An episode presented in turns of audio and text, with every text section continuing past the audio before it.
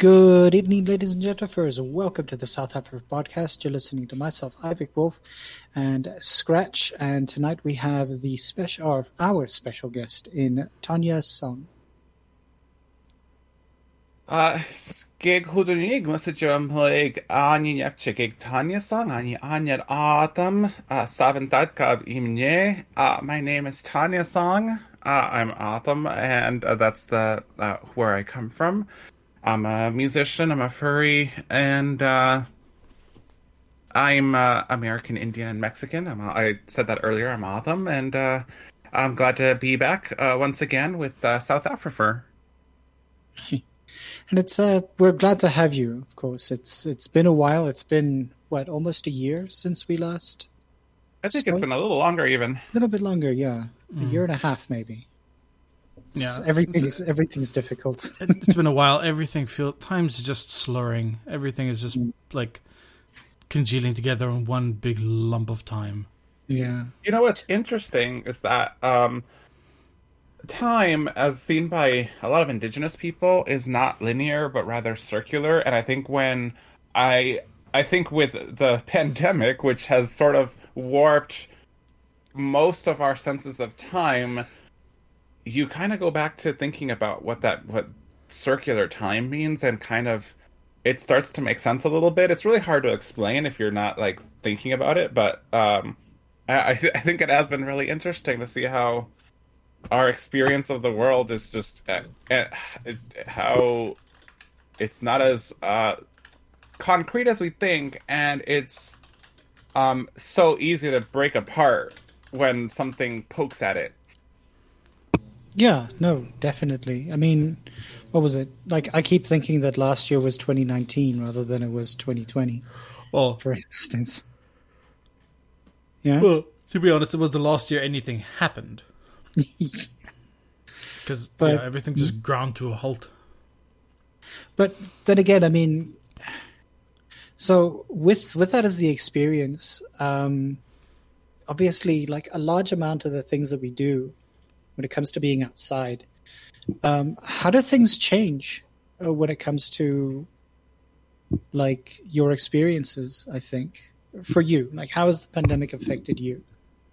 You know, it's very interesting because I don't want to be one of those people who said, "Hey, let's look at the bright side of the pandemic," because you know what? There's a lot of awful things that have happened and a lot of people who have experienced loss.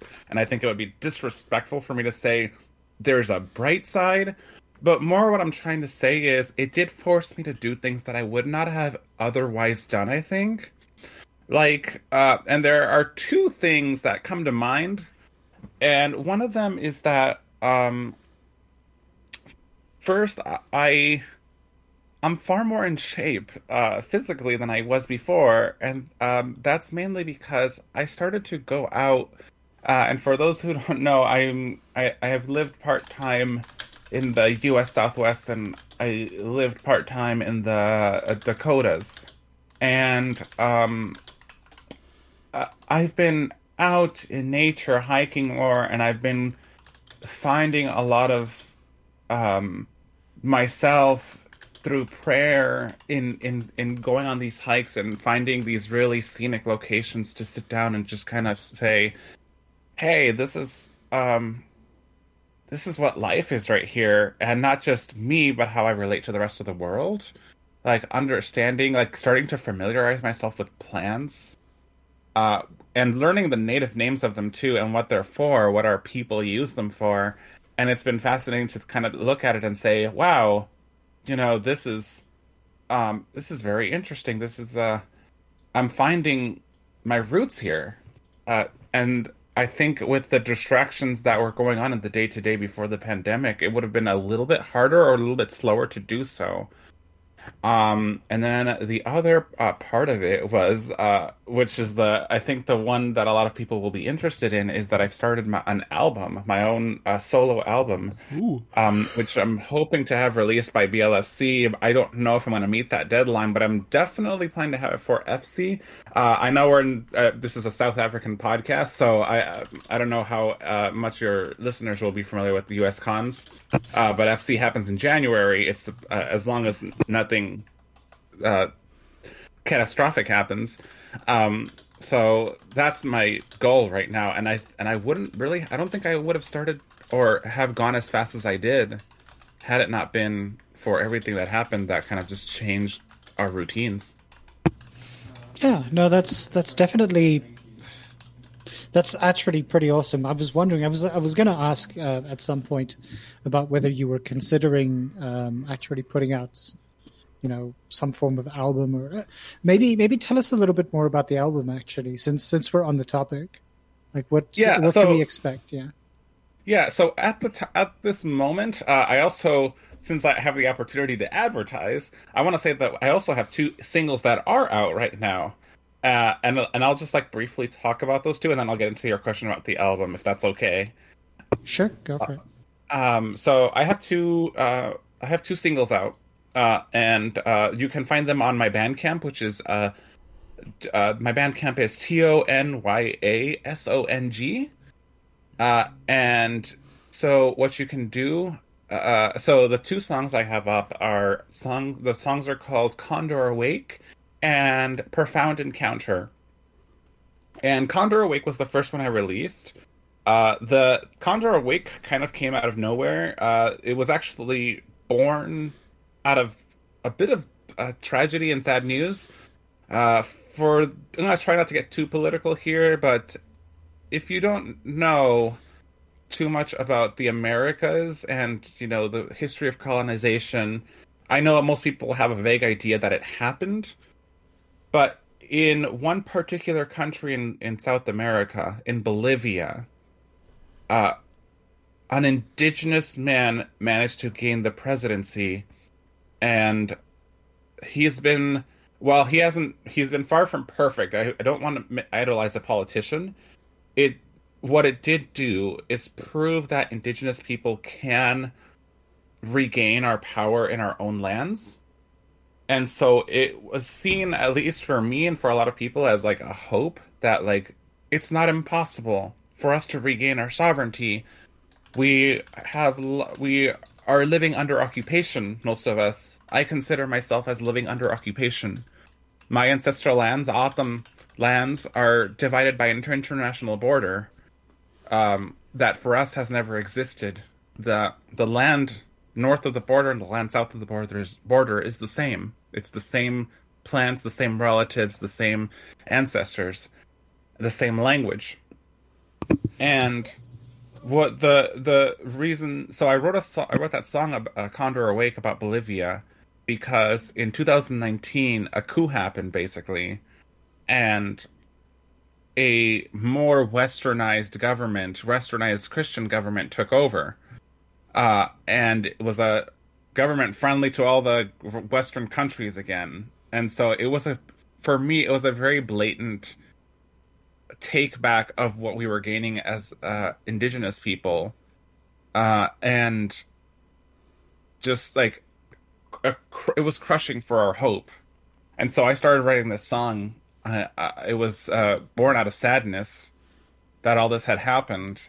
And before I released the song, the previous government regained power.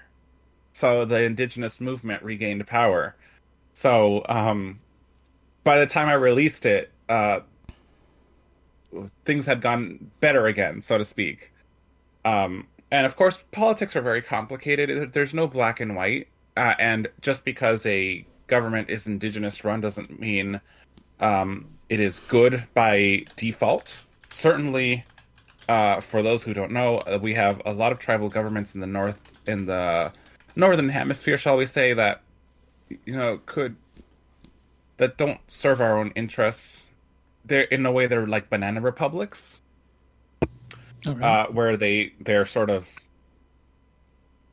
you know funded and cer- and to work to serve a, a, an even higher power, so to speak. So basically, that's what Condor Awake is about: is is that hope that um, Bolivia uh, gives indigenous people by showing us that we can regain uh, what once what was once ours. And so, and the the awesome thing about Condor Awake is that it has about um, um about fourteen or fifteen live instruments. Uh, it's a whole wind band, uh, and all those instruments are about, are done by three people. Me, uh, Runt, who's on drums, and Rhubarb the Bear, who's on uh, uh, trumpet and trombone. And it's just us like recording ourselves over and over, doing the different harmonies, and so it sounds like a big uh, wind band, and it's uh, that's what I find pretty cool about that song. Awesome. That's And- actually amazing. But do continue. And So- so the other single, the other single is uh, "Profound Encounter," which is uh, to keep it simple. It's an expression about being trans and sort of how we're spoken to and how we're treated and how we have to struggle to even discover ourselves. Like we, it, like if we as human beings could be ourselves from birth, then there would be no need for this so much painful self discovery, if that makes sense. Like self discovery is always happening, but it shouldn't have to be painful like it is. And it's painful because we're not accepted. We're not, we're treated as such an outsider still. We're treated as like this anomaly. And we are hidden from the public for like systematically. So that's what that song is about is just this is this is who I am. This is not it, it, we're not the things you say we are. This just this is just who we are. This is we we just want to live and we want to love and we want to be loved and that's what that song is about and that's uh, me that's uh, that one I did by myself. That song I did by myself on piano, vocals and flute. Uh, so those two are the singles that uh, I have out. So uh, be sure to look them up if you're interested. My Bandcamp is Tonya Song T O N Y A O S N S sorry T O N Y A S O N G. And as for my album, um, the album is titled "Let Me Go," which is kind of on the same sort of theme of you know uh, allowing myself to be myself. Uh, you know, I was uh, I went through Catholic school. Uh, you know, and ironically, you know, my my experience of Catholic school wasn't horrible per se, but it it did teach me things that I know are that work against human values. Would Which sorry, is- just Go ahead. Uh, a, a quick question: Is that just Catholic school at like primary level, or is that also yeah, in primary. Yeah, secondary? I should have. Yeah, like a first, second, third grade kind of thing. Okay. The U U.S. first, second, third grade. I'm not sure how the South African school system works, Sort of work but same, basically, but yeah, go. Sorry. but but uh so uh, they kind of tell you you can be anything you want to be right? And that's like all fine and dandy. But really there are some parameters that you're not allowed to go past. And if you do you start to get some pushback. And so no not really. You cannot be whatever you want without a huge amount of pushback from the same people who are telling you you can be anything you want to be and uh, a lot of that sort of theme has uh, is is what the uh, album's about. So um, there's there's a song about um, there's a song about that specifically, and then there's a song about uh, about what the world tells us as Native people about our about stereotypes about us, and how we're not the stereotypes as Native people that people tell us we are, and it's uh also there's also the the last song which i'm quite not not quite done with is a song about um how we haven't died as as native people despite being forced to conform into this bubble or where oftentimes it was conforming into this bubble or being killed literally as it ha- has happened to us um still so isn't it? so yes, uh, absolutely, and the continued struggle for land rights and resource rights, and we see that today in in Line Three in Minnesota, where uh, Native people right now even are uh, at the time of this recording are are fighting to protect that land, and really protect all of us uh, because uh, the climate crisis is real and indigenous people have been in the forefront of this fight since long before anyone else and yet even by most good-willed, progressive-minded people, we're still an afterthought to most everyone. So uh, there isn't as much of that last bit in my album, but it is a lot about you know being our being our, ourselves as native trans people, especially, um, and me being myself. It's more of a self expression more than anything, and I'm sure a lot of people will be able to relate to the songs within the album. Uh, and but mainly, I want it's a it's a big act of self expression for me. Because I mean, what's pretty much what, what you've been sort of saying so far is is that it, it pretty much answers to the first question that we wanted to ask you is that question about you know you yourself and the convictions that you have um, is there anything else that you'd like to sort of expand on beyond just the album itself like what exactly makes Tonya songs st- uh, the word that I'm trying to figure out is what, yeah. What what what, what makes me? I'm uh, I'm also I'm only reading the uh, I'm reading the question. So uh, I, I, think what you're trying to ask is what does what makes me me? Yeah. For for lack of better terms. Yeah. What what what moves me forward? Um. So I'm I, I want to give a really good answer, and I think that what makes me so motivated is that I've grown up seeing adults, mainly white adults, say this is what's good and this is what's bad, and realize that actually so much of it is wrong. Let me let me provide a very very clear example. You're in South Africa, right? You're in the southern hemisphere. Mm-hmm. Mm-hmm. Who says it's the South? Is there like a north south out in space? Okay, interesting. So I mean, you could very easily draw the uh, world map upside down, and it's still perfectly accurate. However, we draw it with uh, certain with uh, North America and Europe on top, and that's uh, you know, there's it. We've kind of just accepted that as as default, you know, and that sounds like a minor thing, but there are many things that we talk about that are kind of not what we've been told. For example, who says what's forward and what's back? We all we kind of read from left to right, correct? Mm-hmm. Um, and forward is often t- thought like when uh, I don't know if you saw this over there, but Hillary when Hillary Clinton was running for president, her slogan was forward, and the the the logo was an H with an arrow pointing to the right. Mm-hmm. You know what I mean? So why is forward right? I, yeah, I suppose that has to do with the with the convention of reading from left to right. People assume, yeah, and so. Yeah. And so there are, and there are a lot, a lot of other, but the biggest one for me, this one is the one that is most prevalent in Western society. Why is the dark bad and why is the light good? Hmm. Yeah. No, it's that's you, definitely yes. Go. Yeah, and uh, so uh, because if you think about it, because especially in if you think about it from biblical terms, which is really even uh, non-Christian, non-Jewish, non-Muslim people, they also use the dark and light metaphor. You see it mm-hmm. everywhere. Um, but if we only had sunlight, the plants would die. We would burn. We would um, we wouldn't survive. The darkness is just as important to us as for our survival and for and for our well being than the light is.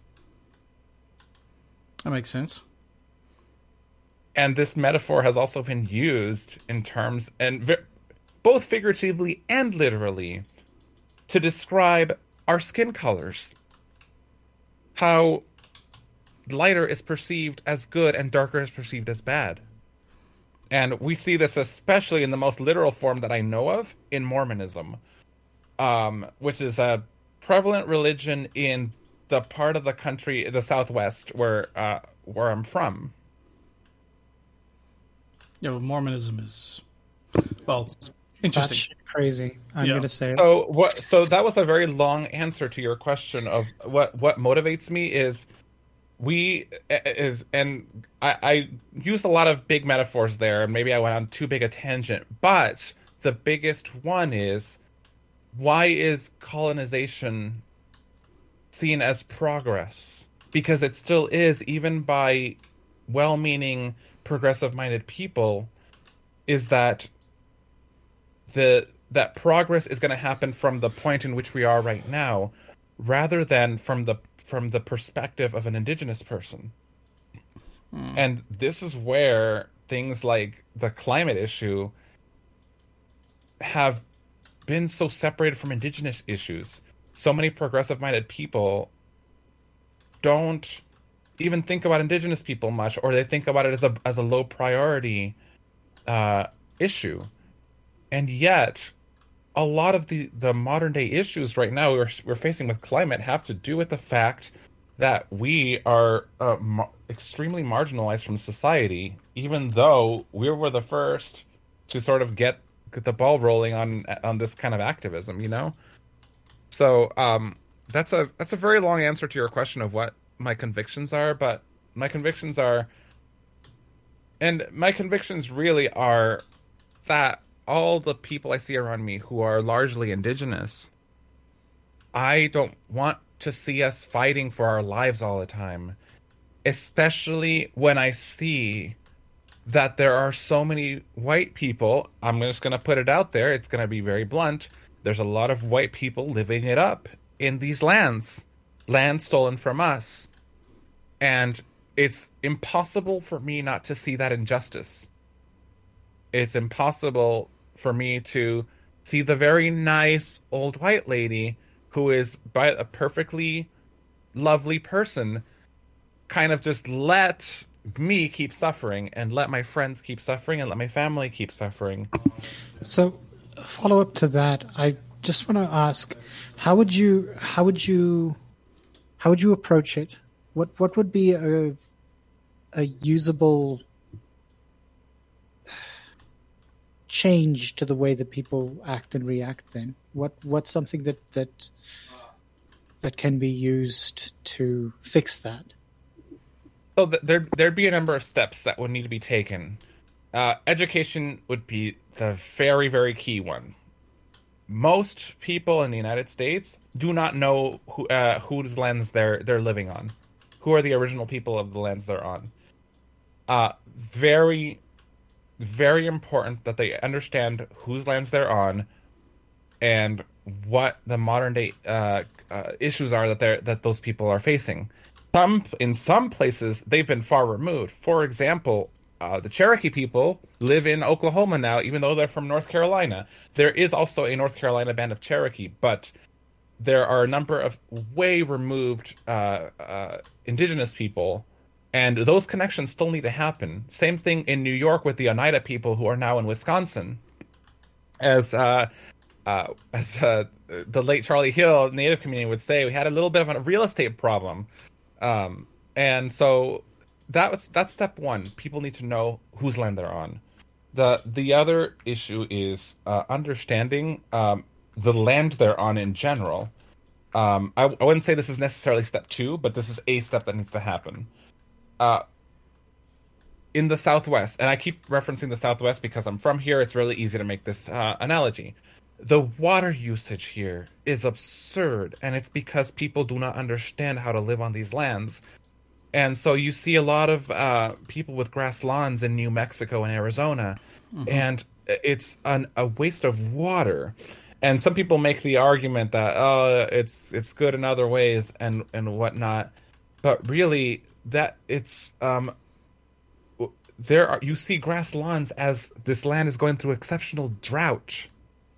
So it's um and and people don't really care because they're not connected to these lands. They're not trying to make those connections to these lands and they're not trying to make connections to the and to indigenous people and most people the the hardest thing to get this process started is because uh, the hardest thing keeping this process from getting started is that too many people just live in comfort. They feel like they can afford not to think about those things. They can even say oh that is bad. You know it's really bad that native people are treated poorly and it's really bad that we treat the earth poorly. But ultimately they will go back 15 minutes later to their to a fairly wasteful way of living. And I want to give a caveat here that I am not an exception here. I can improve uh, myself on how I live my life as well.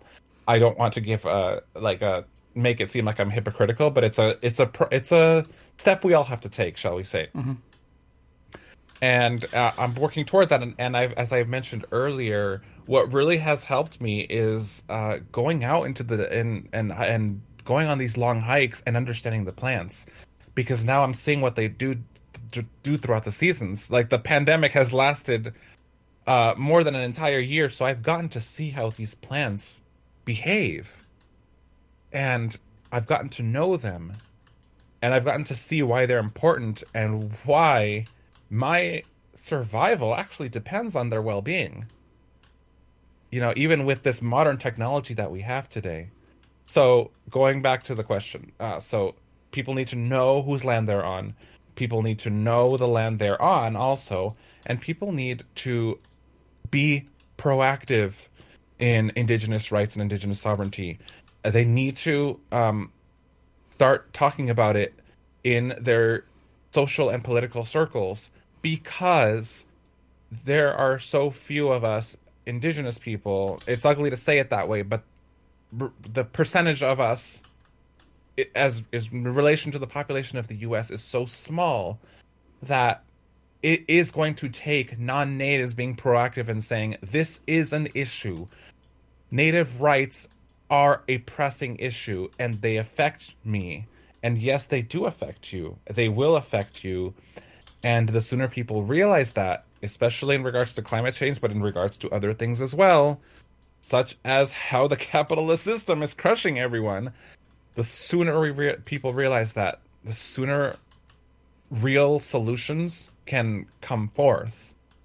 Uh, because presidents come and go, senators come and go, rep- representatives come and go, and you know that you regular uh, white uh, millennial, your rent keeps rising, uh, and you know the, the person you're you're paying, the landlord you're paying, that's not their land. Do you ever think about that? Mm. The issue is on is honestly it's very similar to what South Africa sort of has. Um, it's something that isn't necessarily spoken about very often. Um, the comparative point is actually the uh, in the Western Cape. Uh, Scratch, you're gonna have to help me out. I keep Mm-hmm. forgetting. Um, District Six. No, not District Six. Uh, the me and this name for some reason I've, I've been telling it to my students for Khoisan? goodness knows Khoisan, yes, the Okay. Khoisan are the original people of South Africa, Mm-hmm. but they've been they were pretty much just um, almost rooted out by colonialism as well. To the point, I was going to that say not only colonialism. I mean, yeah, I mean, uh, if you if you go back far enough, uh, Zulu and Xhosa people have also come from different technically countries. I mean, the They Khoisan were this- yeah the yeah they came from the north. yeah and did pretty much the exact same thing. There was colonialism throughout every single group that came through. The Khoisan being the original uh, people of this country. of, of South Africa were pushed towards one side, and it became part of the Cape Flats. And now there's there's barely anyone left at this point. Um, the language itself has died out to the point that I think, if I'm not mistaken, there are and there were several of them. I mean, I'm talking about like almost 20 to 30 to 40 different Khoisan languages, of which only I think three are still being spoken. And by the three that I'm talking about, are spoken fluently by anything from six to 20 Yeah, people left. That's the kind of dire situation. So we, we do understand uh, that kind of situation. It's it's just oh, Like- you you say understand. We have a similar situation. Yeah, we have a similar situation. Yeah. Yeah.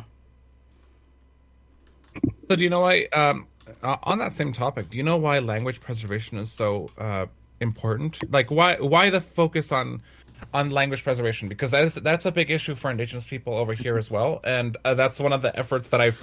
I'm also a little bit lagging on is trying to learn my language is uh, but why is that so important? Um, what what why the focus? Why is that? Uh, why can't, for example, why can't why couldn't Native people regain their cultures and just speak English? Because why why the language? language Uh, and, and- culture are and the literally same. if you if you lose the language you lose everything that the culture came with Exactly. Uh, so, for example, um, my so my name uh, was given to me by uh, uh, a, a Navajo elder. So my name is actually Navajo, even though I'm O'odham. Uh, and my name is uh, Niyo Hatakli Hashtin, and um, that uh, means wind singer, uh, loosely translated. Uh, the word for singer, the the uh, sorry for the word for um, yeah, the word for singer is also the same word for healer. And Interesting. why is that important? Because it tells us of how we see certain things. And you know, um there's an equivalent in O'odham that I'm kind of forgetting right now, uh that I used to that I also made at one point. Um I'm I'm trying to recall it right now, but it's not coming to mind. But um oh yes, okay, so when you when you greet someone in O'odham, depending on what time of day it is, you say uh, if for any kind of day, any t- moment of the day, you say skigdash. Uh, but for the morning, you say skigsialek, and then you say um, for afternoon, you say skigdamjuk, and for afternoon to evening, in between there, you said you would say skug imbijuk, and evening you would say skug hodenig, and for night you would say skuk shuhugam. Now, so what? So you could translate those as literally good morning, good afternoon, good evening, good night, right? However, the literal translation says a lot more. Um, the literal translation uh, for skuksialek is um, the sun is rising well for you Oh wow. and the afternoon skikdamjuk is like the sun is rising the sun is over your head in a good in a good way and so what when you get down to it it it really does talk teach us about how we see the world. Because our language does things that are sort of um that sort of um that the english language just does not. And that's why language preservation is is is so important. And one of the other things that I, I i raised this question and it's really hard to know but i raised this question at a panel once on uh, native cultures uh, uh, at the at uh, university uh, uh, here in the united states and i proposed that maybe our words and it's going to differ from language to language because there are so many tribes in the united states but i said maybe our words for man and woman are not as literal as translations as we think they are. And what if they say things we haven't discovered yet? Not discovered, but rediscovered, you know, because they're already there. But what are we losing by making these translations that are sort of correct, but they don't tell the whole story? And that's why language preservation is so important. There's so much in the language to learn to teach us. Yeah, absolutely agree. Um, I mean, like the the reason why I immediately tacked on with you is my background is actually as a linguist. Um, so a large amount of my conversation with my students is always trying to figure out, you know, what the connections are between one language and the next, and it's it's absolutely like staggering. Sort of, firstly, like I mean, we have technically we've got eleven official languages but between that i mean there's there's groups of languages that have changed somewhat there's a difference between say uh, if you look at zulu from the mid city of uh, johannesburg versus zulu in um, KZN. KwaZulu- yeah, in KZN, KwaZulu Natal, there I've I've heard it so very very often that when they're speaking Zulu to one another, uh, the Zulu that's spoken in the city is considered to be almost dirty, uh, childish, in comparison to the Zulu that's spoken in KwaZulu Natal, uh, because of the way that the, the language has been learned. And it's it's something that needs to be taken into account as, as often as possible. Language literally forms the way that we understand the world around us, and losing those bits of language is it's it's losing entire cultures and we we can't continue to lose cultures because it's it's just not viable it means that you forget who you are and if you forget who mm. you are then what's next Yeah. Well, I can, I can, I can definitely tell you what happens when people forget who they are. They live like they do in in a lot of places in the United States, where they just kind of let water, let the water run on their in their faucet, because they're not connected to their water source anymore, or they're not trying to connect to the water source where they are. Because a lot of us do migrate. That's a, even a normal part of indigenous life before colonization. You're no one's trying to make those connections anymore, and uh, seeing how you as a person, you as an individual, relate to the land you're you're you're on, and that's not unique to to native people. White people can make those connections; they just choose not to because they're at a uh, shall we say like a, a lower starting point? Uh, I'm doing using lower to higher again. They're from a uh, they their starting point is is is, is even Basal. further back than um than it is for native people because we have more or less an understanding at least even colonized more or less an understanding of where we come from. And we have some general knowledge that is even for the more uh, assimilated ones of us kind of like have relatives that have thrown some knowledge our way about yeah that river is important to us or that uh, valley is important to us and just like some things here and there that kind of give us give us a starting point that would be harder for white people to to start with. But that doesn't mean you know that that can't happen and it needs to happen because oof we um society is as it stands is not viable it's not sustainable no absolutely true uh, scratch do you have a question that you want to ask Tonya Um, hmm. I mean, yeah. Following on the on the topic of uh, uh, language um, preservation, um, for I suppose a, a Western audience, something that's kind of easily digestible in that regard is 1984, which I read a few years ago, and like the um, the idea of language being perverted by people even like not necessarily like making a language die out. I mean you can't it's difficult to think without a language. So changing the language itself changes the way people think.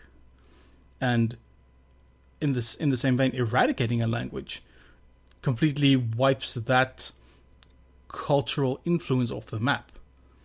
So that's very like I, I think if if anyone sort of wants to look up uh, or sort of wants uh, something to read about the concept of uh, uh, how a language can be twisted for people in power, or, or for this for the sake of the people in power, I think that's a good place to start, and then from there on, delving deeper into uh, forgotten languages, uh, language preservation, that kind of stuff. yeah yeah. Um, interesting thing. I mean, one of the things that I note quite often, uh, just last, I think maybe just the last point on language, um, is the fact that language gets like it's it's that use of subversion that that we find quite often when we look at um, English being spoken in different regions. When that English gets regionalized to particular areas. So I mean there's there's a particular kind of English that you would find in different areas dependent on the the the group of people that are speaking there. Um, it gets integrated. So in other words, it's not just it it it's to to some extent even English is subvertible. Oh, any Um, language is subvertible. Yeah, but In 1980 1984, like I said, was about the English language being like twisted and made new to suit the goals of Ingsoc. Yeah, but the thing is, what I'm trying to say is, is that it's not just the overarching, uh, the mega corporations so much as we could say it, but also the the minor groups, the the groups that would be sort of under the boot of um, of that ideology. They could use and subvert any language. Any language can be subverted. Oh, totally. So rather, yeah, rather than being, uh, which is pretty much what Britain did. Uh, to be very fair, they came in, they said everybody needs to speak English, uh, because otherwise you're considered to be non-human, in very, very like basic terms. Um, and it Can't just be any English. It must be the Queen's English.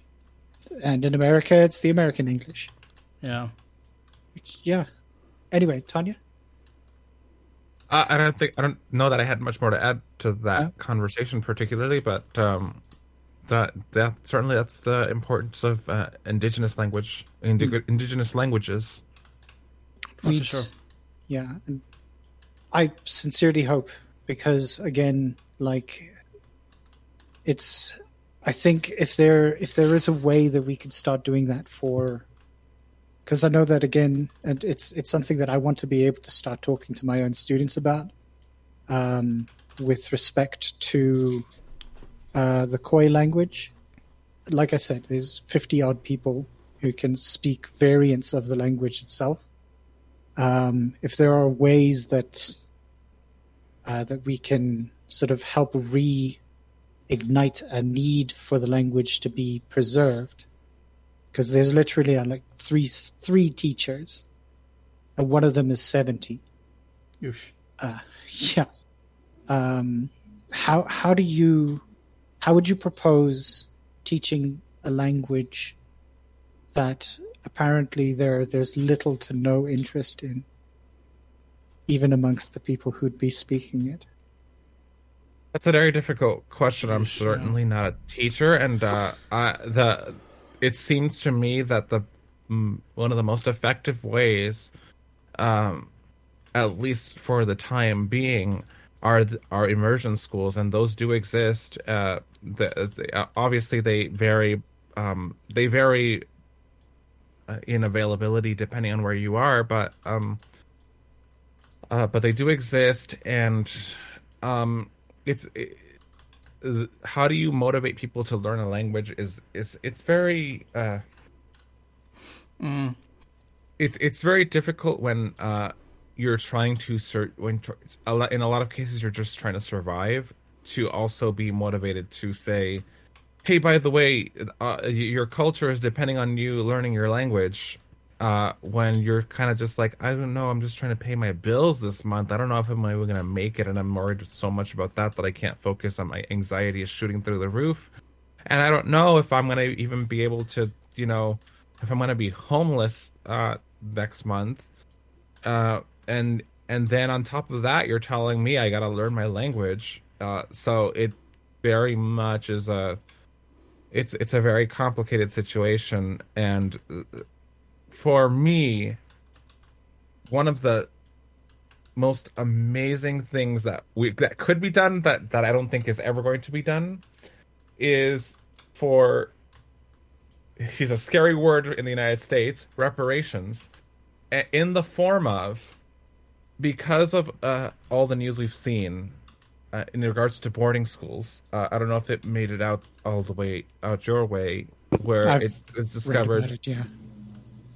it was discovered that now we're in the thousands of children uh, in unmarked graves, uh, thousands of native children in unmarked graves that um, these boarding schools were just hiding.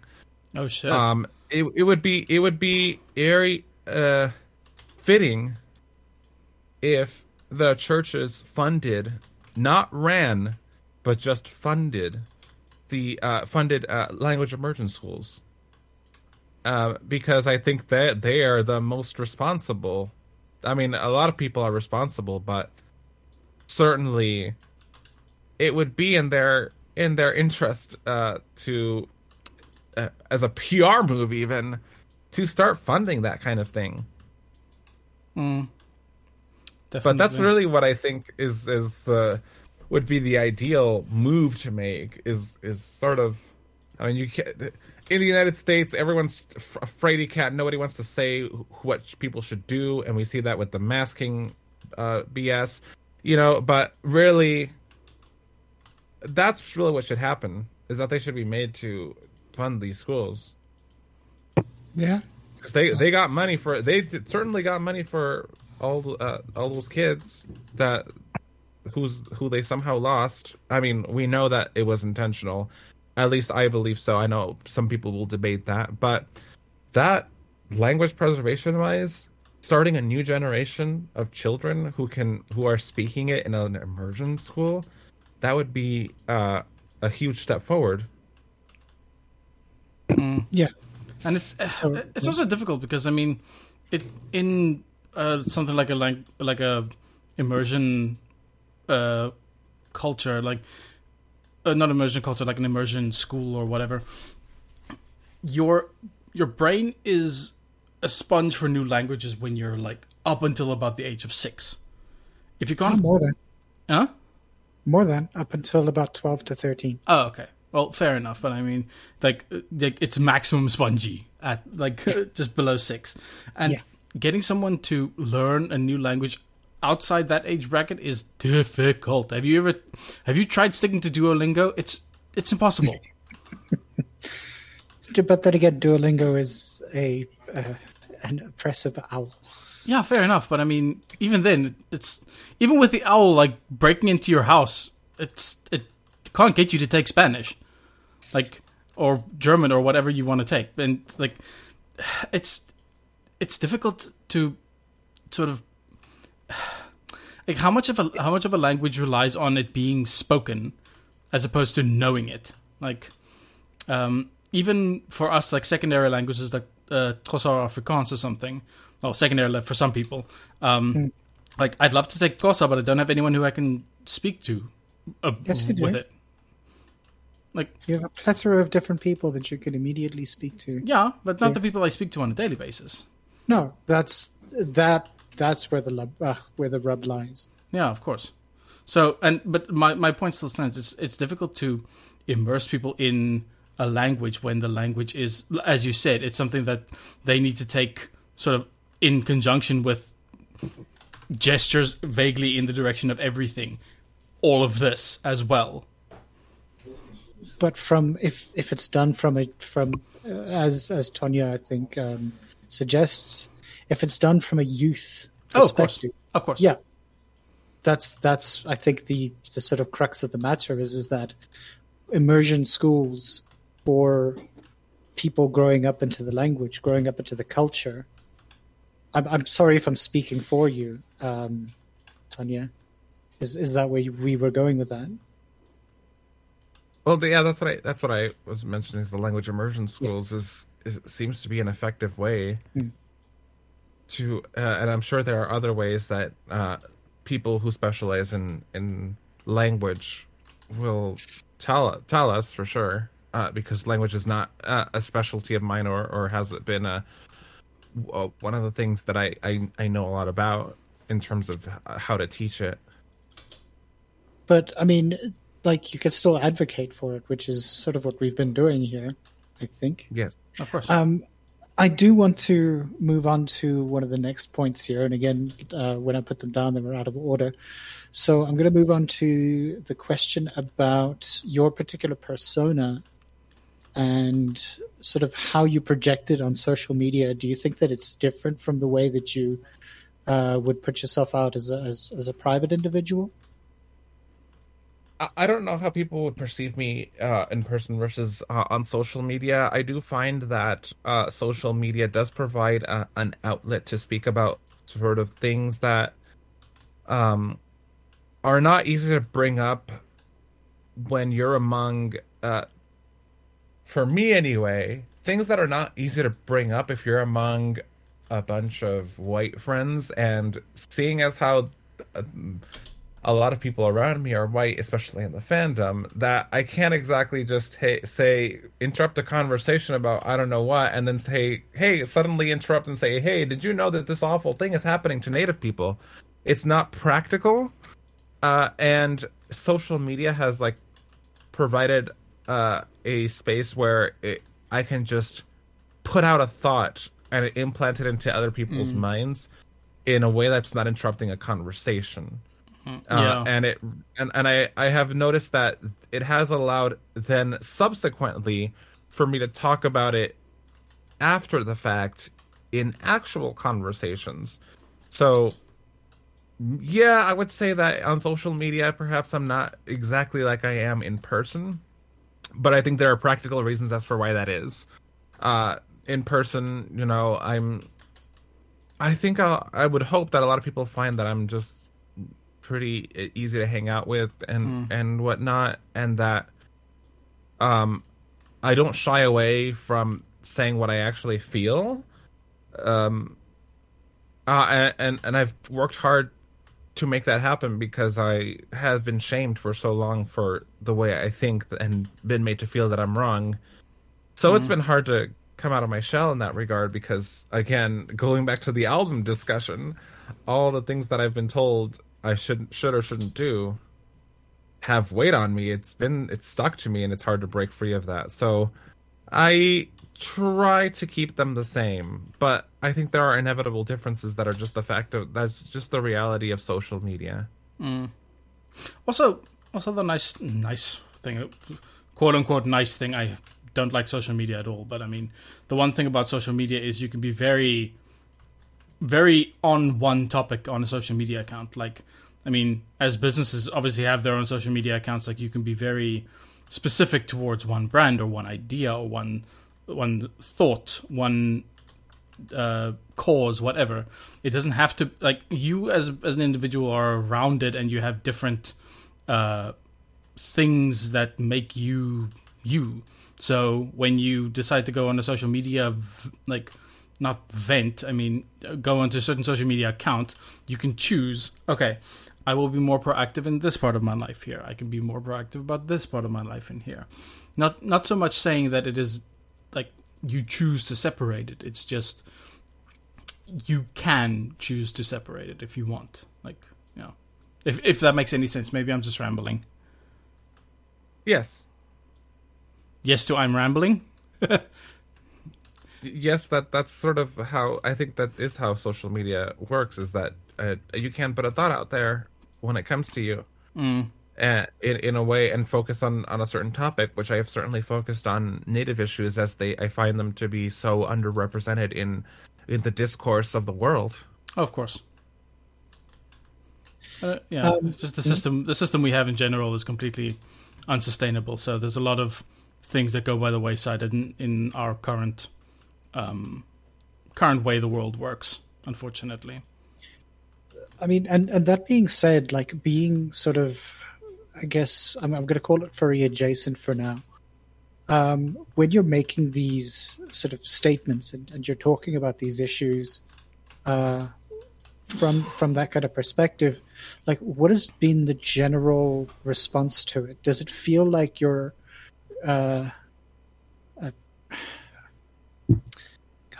yeah what is it what has been the general response is um yeah, general response. it has shifted o- it has shifted over over time because in the early days of social media um so my my my spot on twitter specifically which is the one a piece of social media where i'm most active has always been primarily a furry um a sort of uh area for me just I, I i follow i began following friends and then i began following artists who i like and um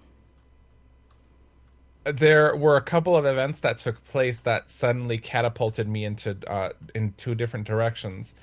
Uh, I think, oh uh, yes, it was around the time 2013, I want to say, when the there was an indigenous movement called Idle No More, and I started using social media as a means to talk about that issue. And that issue in particular was when former Prime Minister of Canada, uh, Stephen Harper, uh, uh, I believe it's been a while now, and that was my fir- that was the first time um, I had sort of gotten into it. Is that um, he had uh, privatized a lot of uh, na- um, native lands, yes, uh, but a lot of just like in general uh, uh, wilderness that was going to put the environment at risk, and uh, indigenous people stepped up and said, "No, we don't want this. This is uh, this is our land." And a lot of the privatized land was treaty land.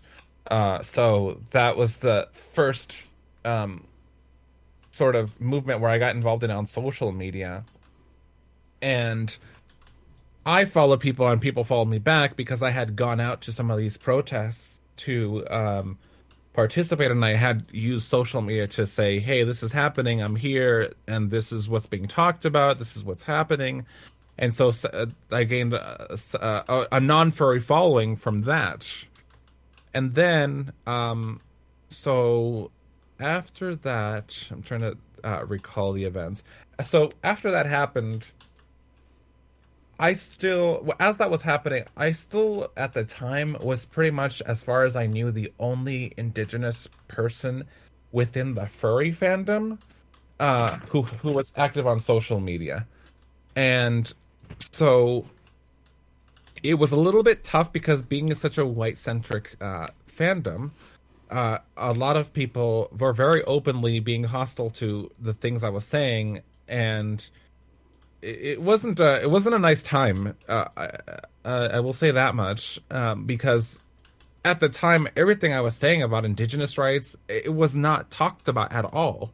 It was so far away from everyone's mind that every everyone was just like, "What is this thing you're talking about?" That was so far in the past, you know, uh, and not understanding how it, it these things were unfolding in front of me because I am in an I am indigenous and I'm in around other indigenous people who are directly affected by this.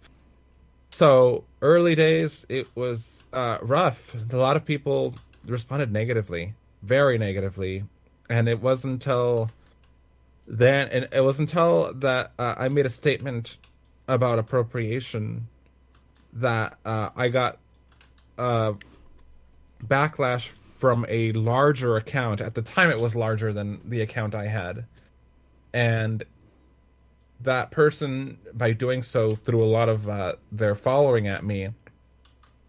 And at the very same time that happened, a lot of people who didn't know about me also followed me, and that was like the a, a moment where I unintentionally gained a little bit more prominence that I wasn't expecting to have. You- Um, And all publicity is good publicity? Question mark. Uh, well, it sort of have, has become that, but as as time has gone on, to to shorten the story, to not make the story to go on too long, um, more furries have opened up to like with the things that I've talked about, and more indigenous furries have been on Twitter now, and there's a lot there's a lot more now. So I'm not speaking by myself, and I'm not the only one saying the things I'm saying. Now there are multiple people sort of corroborating the things that I'm saying that I have been saying, and so it doesn't it isn't it doesn't come off as just some like outlier thing anymore. If you if that makes sense. Yeah, it gives clout So, to your over to your time- argument. Uh, if, if yeah, I hate saying it, but it gives clout to your argument. It's like more voices to the to the pile. So, yeah, I would say that as of late, I wouldn't say that the hate has gone away, but the the amount of death threats, literal death threats that I got into my Jesus. DMs back then, compared to now, it has significantly re- been reduced. Um, uh, it's been uh, e- it's in some ways easier, in some ways harder, um, but there's certainly a, um, I, I certainly have a lot more um, agreement, shall we say that that than I used to have, and it's made it it's made things better for me to speak. Uh, I've had to fight for it. Uh, I've had to prove that what I what I have been saying is truth. Um, but it has fi- I, uh, it's been sticking more. I, I I've persevered and and it's been happening.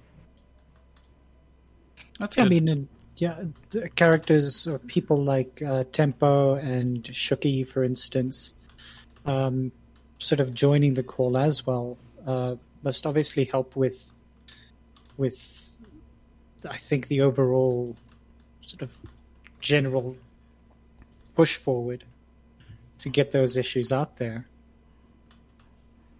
Uh, Yeah. Yeah, yeah. a lot of people for sure. Um, okay, I want to move on to this question. Uh, what would you actually like to see more of in the fandom itself, and why? I would like to see. I I think that when I go to certain. Let, let me say this much. I haven't been to a fur meet in a while. Mm. And I th- think that's because um, I find that more. First of all, I'm an introvert, so it's partially a me thing. It's partially a me problem, uh, but also, I feel like that's a, a place. Like a, a lot of fur meets, when I look back, were places where I couldn't speak freely. And by that, I don't mean I'm going to go to like a, a bowling alley and start talking about politics. It's not that kind of I couldn't speak freely. But, you know, this isn't a, thing that happens, but this is a, a, a, an example that might happen to you, for example. Where someone, is, there's a lot of, there are going to be a lot of people that are like outspoken about something that you really find you disagree with and to some degree you have to be quiet for the sake of Keeping the peace. uh, uh, keeping the peace exactly so like it's just some rando it's like I, I not to bring up the cop issue because i know it's sensitive. Uh but just like for example i think we should defund the cops. And if i hear someone say Ugh, people who, who want to defund cops like i want to see what they do when when people when they call 911 and no one comes. And I, and i'm just like uh, well i don't want to disturb the peace. And like uh, there there is no uh productive conversation to be had in a bowling alley uh when the individual who said that also has had a few drinks. Oh, totally. so um so it just becomes a place where you kind of just feel that you really can't just openly openly speak uh, I don't know if that's uh, answering your question. However, I, I think that that continues to be a sort of uh, what I think. So, forget. uh, Well, don't forget everything I said, but forget everything I said in terms of answering that question. Let me try to get back to this question and see if I can answer in a different way. Sure. I certainly like would like to for the fandom to be a place where um everyone feels safe uh and everyone with an asterisk because okay that's going to lead to the inevitable argument of well shouldn't nazis feel safe? And when i think about it um why is a nazi in the furry fandom? Uh, you know, uh, uh, if the furry fandom wants to claim that it's like this diverse, uh, welcoming space, then it can't have a group of people that are not welcoming to another group of people in that way. Mm. yeah. uh. And it also needs to be a place where minorities and especially people of color can openly talk about their negative experiences when they happen so that we can continue to grow. The fandom is never going to be perfect. Forget any like illusions that we'll reach some point in time where we've figured everything out. We have every conflict resolved. Everyone gets along perfectly. That's just never going to happen. However, I, I feel as if that's off that we've kind of got been stuck in well what's the w- everything is fine don't talk about the issues uh, just let everyone have fun which not everyone can have fun if you don't ha- uh, um, if you don't um, work on these issues this these issues where people of color are sometimes made to feel uncomfortable sometimes intentionally sometimes unintentionally. And those who do it unintentionally should know that they're doing it so that they can work on that and not have it be a guilt thing or or anything like that. Just a yeah racism is kind of built into our society and a lot of us don't realize we're racist. Even people of color can be racist to other people of color for example. Uh, i've certainly found that i've um, had some thoughts in my head and i'm like wow i can't believe i thought that. That's really awful of me. You know but if i'm not addressing that i'm not going to improve myself. So things like that. Things like things um in regards to trans people feeling safe. Uh, certain we've had several issues that I don't want to name in in detail, but of trans people not being not being kept safe in furry spaces, and that's unacceptable. And Oh damn. uh, and as a secondary part to the uh, answer to the question, it would be great if the fandom was a place where a diver- a diverse amount of people were uplifted.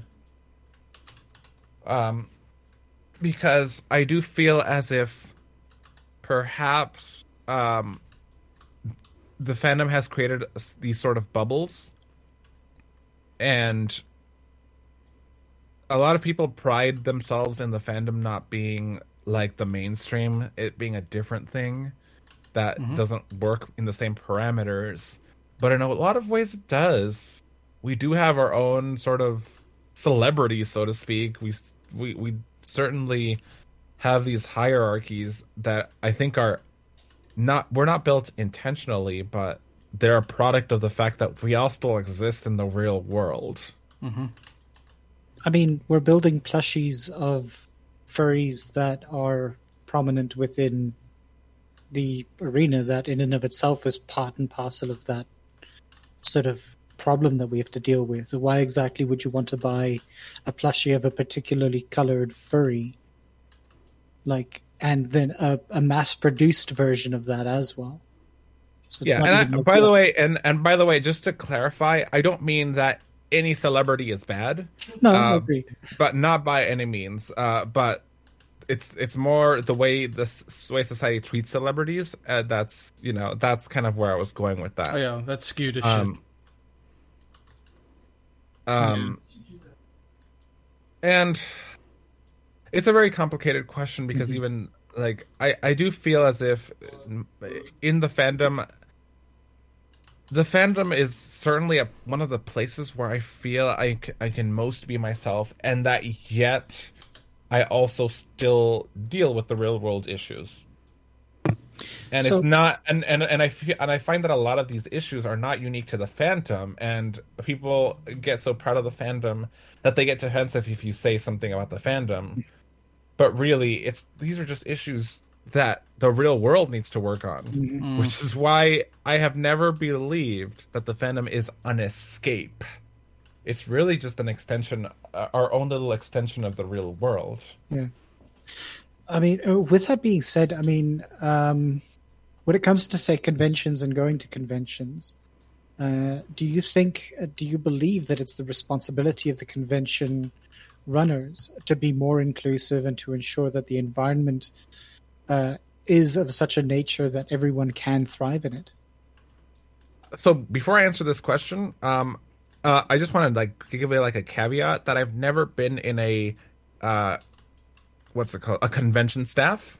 That's fine. Uh, so I, I just want to like point that out so people know that I'm coming from there, and I know that uh, convention staff work very hard to make like three days out of the year uh, really awesome for a lot of people, and that means doing. Um, that means you will probably not hit all the marks, and I understand that bit as well. And I'm just trying to give that caveat before I say the rest. I'm, I'm asking. That said, Sorry. I'm, as- I'm asking this as a person who, with along with Scratch here, we actually both uh, help run the South Africa convention. So this question is It's, it's- research. it's research. yeah, Well, I, I think that yes, absolutely, it's the responsibility of convention uh, runners to ensure safety, ensure uh, inclusivity, and once again, it's I think it's an impossible to hit a 100% mark, but I think there is a certain benchmark that needs to be needs to be hit uh, in order for that to, you know, for for a convention to be successful, not just in numbers and not just in attendance, not just in like how much it made for a charity, but just how many people actually feel like this is their space. Fair enough. That's a good assessment. I agree with that. I know there were one it- or two people who at our previous con weren't Mhm. completely satisfied, like with the with the outing itself. And I mean, I guess that's something we could we could go back to them and find out what we work what we can work on, like Yeah. what made them want to want to leave early, for example. So I know that, like again, when it comes to feeling safe in a particular area, it's it's very very difficult at times to, and especially on the spot, try to figure out how to deal with a uh, an an issue that that does crop up. Um, and there have been several times that you know issues may in fact have cropped up, but they were kept silent until after the convention had finished. And by that point, what exactly can you as a convention, you know, runner do? Aside from ban them from the next convention. Oh, I mean, yeah. Uh, th- it depends. Like, if it's an issue that's kept quiet because it was like something experienced by someone, just like on on, like in the sense of, uh, oh, I didn't like, I don't know, the food, or I didn't like, uh, I didn't like that many people around me, so I didn't enjoy it that much. That's fine. Like, and people keeping that to themselves until the end of the con, that can sort of be detrimental because we learn from that stuff. But like actual cases of people being like stalked, harassed, stuff like that, Yeah. that needs to be open like ASAP. Yeah, it really should be. and that's something that maybe needs to be communicated more to people that people i think that there's a lot of people because because again the fandom as i said earlier is an extension of the real world Of course. there is this feeling that if you say something if you say something happened to me some someone assaulted me that it's going to be treated the same way society treats it which unfortunately it does not get treated with very with a lot of serious uh, uh, seriousness. And so there is a that that's where maybe a, a convention can say look we're going to take this seriously and we're going to prove it to you somehow. I wouldn't know how to do that but you know something that kind of is put out there that is not just within uh, uh, a a a big list of guidelines, but something that maybe is more prominent out there. I'm just throwing some ideas that I don't know if that that, that would be even effective because I, as I said earlier, I have never been in a con staff. Well, fair enough. I mean, it's it's it's for us to sort of peg how, yeah, peg our ideas or our performance as con staff going forward. So this is good information, definitely. Hmm. And uh, sort of based on, uh, granted, like, what's the word? When it comes to being a performer, uh, you've performed at a variety of different conventions.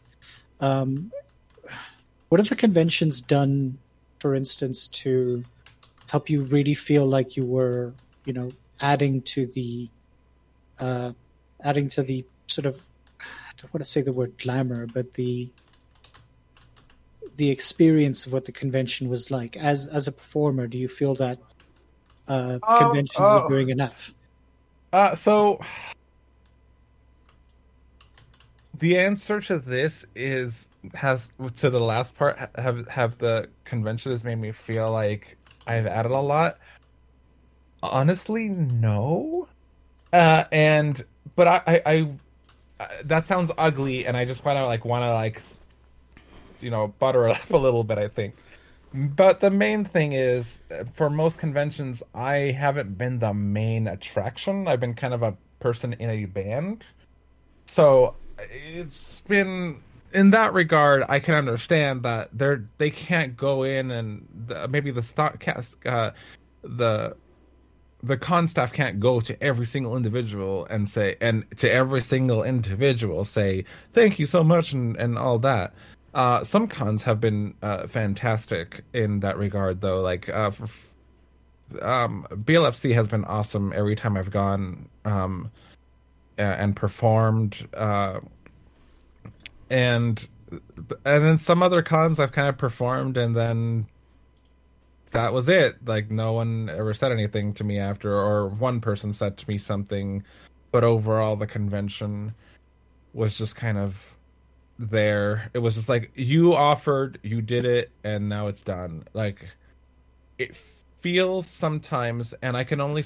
Uh, I I don't know if this is the experience for everyone, but sometimes it feels as if, um, it feels as if the con is saying well, here's a space if you want to use it, use it, uh, and then it's all yours, and then that's about it. It's not. It doesn't feel. It doesn't particularly feel, at least for me, like. Uh, in for for not all cons, obviously, but it, it does sometimes feel as if they. Um. If we, as if our, our work as musicians specifically is as appreciated, if that makes sense. Okay. Yeah, definitely.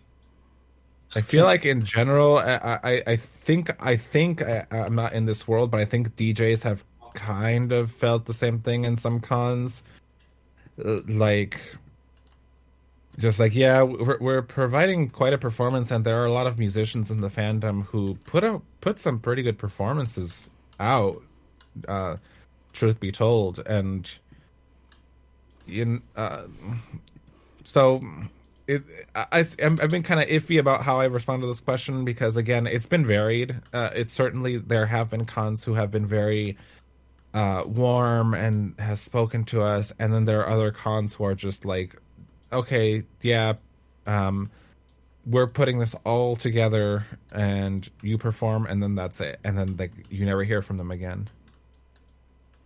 Okay, so I mean, and moving moving away from that, what would you be? What would you feel is your most notable and your favorite performance, and what made it notable? Uh, I, well, I think for me the, the the most recent one has been the most notable, which is the one for AAC. It was the digital AC performance. Uh, so um, AC, um, sorry, I recorded a show. Um, uh, AC had a really awesome camera crew that uh, put together that uh, um, filmed it, it is on Anthrocon's um, YouTube channel. And I thought that was uh, really awesome that um, we were able to put that all together. And um, that was the first time I performed uh, in front of a camera. Well, well, in front of a camera crew, I should say, because I have performed in front of the camera.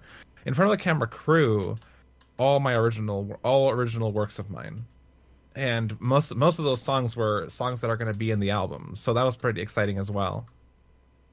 That's awesome. That's awesome. I was actually, I remember you actually sent me a link for that, and I uh, watched for a bit.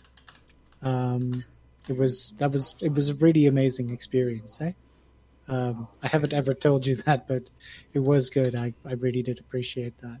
It was was something. So if anybody's ever watched it, it is available on is it Anthrocon's yeah, it's on, on Anthrocon's YouTube channel. Cool. So if anybody wants to have a look at that, mm. I should definitely do that. Look for Tonya. Uh, what was it titled? Say again? Uh, I don't remember, but it's it's pretty recent. If you just look through uh, Anthrocon's videos, you'll see Tonya somewhere mm. in there. okay. Oh, um, so Anthrocon's usually June, July, right? Yes. Yeah, it wasn't too far ago. Yeah, yeah, so yeah, so we can we can look forward to seeing it soon if it's not already out. Mm-hmm. So we've touched on these issues already just a, a bit, um, but I think we uh, maybe let's let's talk about trans issues within the fandom itself, and um, exactly sort of maybe a little bit more deeply as to what the what the fandom can do to make you feel more at home? Um. So, that's a let me tell you why that's a tough question. It's actually a tough question for a sad reason, uh, and that is that um, I would say that at least for for me, the fandom has been relatively one of the safer spaces, even though it has its issues as well. Safer spaces for me to be uh, openly trans, and that's kind of sad when you think about how how bad the rest of the world is. Um, How can it be better? Uh, I think that the fandom could have uh, for sure uh, more trans people in in you know prominent levels of uh, you know of guests of honor of uh, con staff, con chairs, and I know that there are more now than there there have been before, which is exciting. And um, so just having those people and having that confidence that those people are in uh, the con staff that they will understand when when you when something bad happens to you when you're treated poorly that someone on staff will understand what that means and not belittle it it'll make it'll bring some confidence to a lot of trans people who are maybe concerned about safety especially since there have been some incidents recently that uh, have not um, been stellar in terms of trans uh, safety Okay. And then final question. I think it's final question. Yeah, we're running about like an hour and Yeah. uh, almost hour and a half now. So yeah. So we got about eight minutes for this one. Do you have any favorite fandom stories? Anything that was notable for you?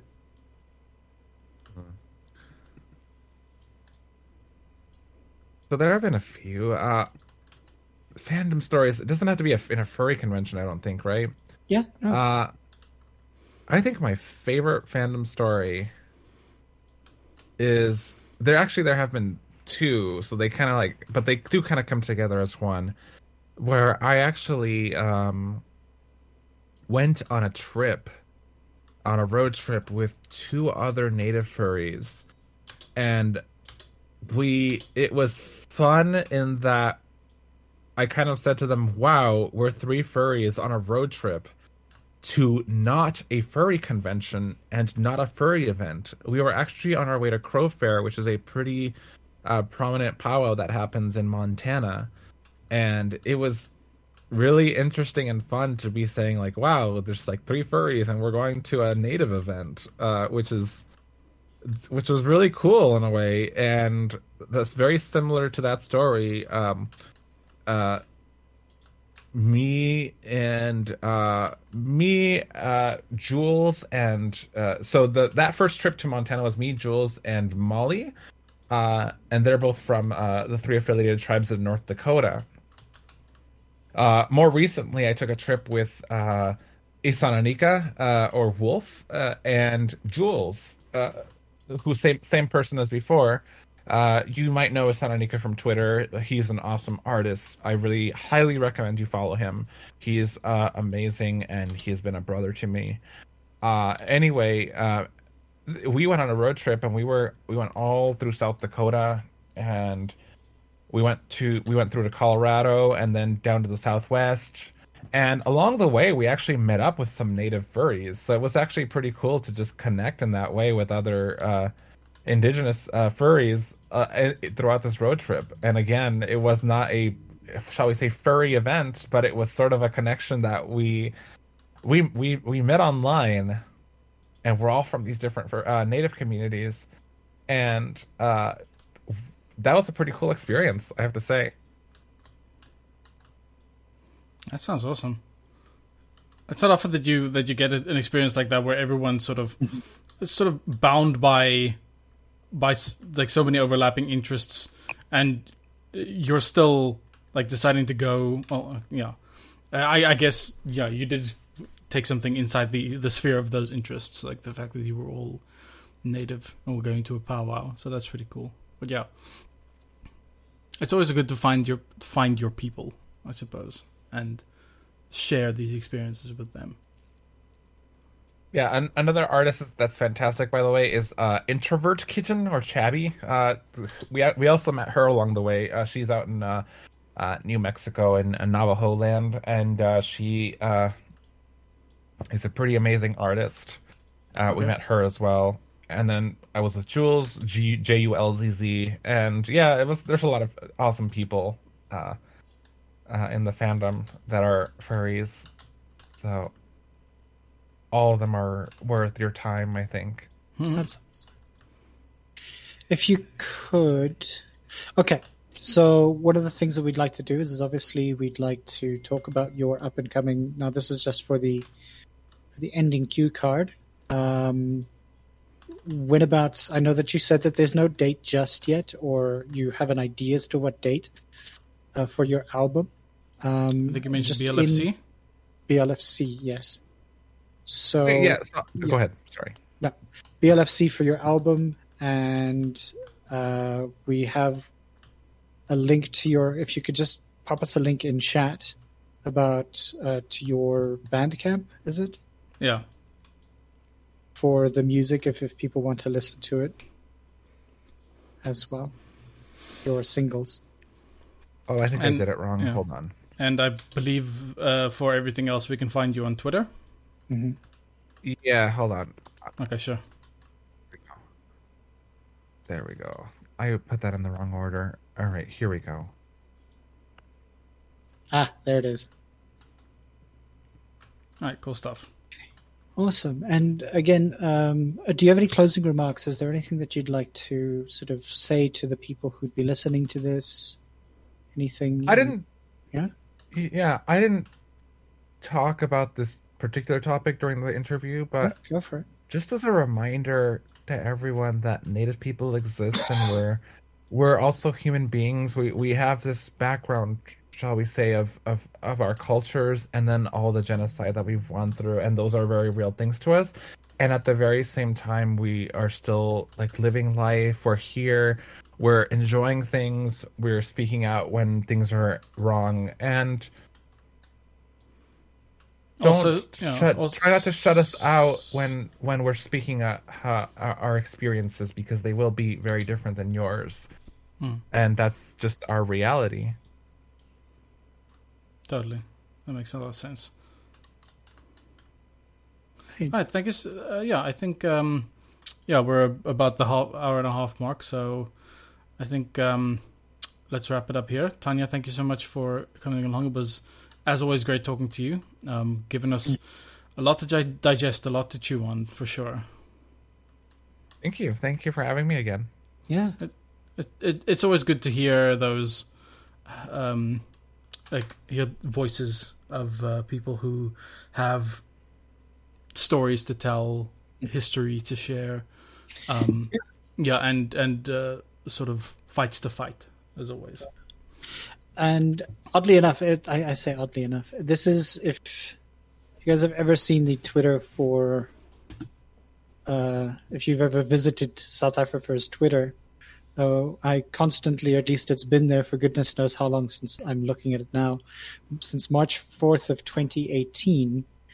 Um, we wanted to do something very StoryCorps like, which had to do with the idea of personal stories. So right at the end of this, um, Tonya, you're technically the first sort of guest that we've actually had that we just wanted to speak, you know, to you and speak to your, you know, personal experiences within the fandom, within your own life.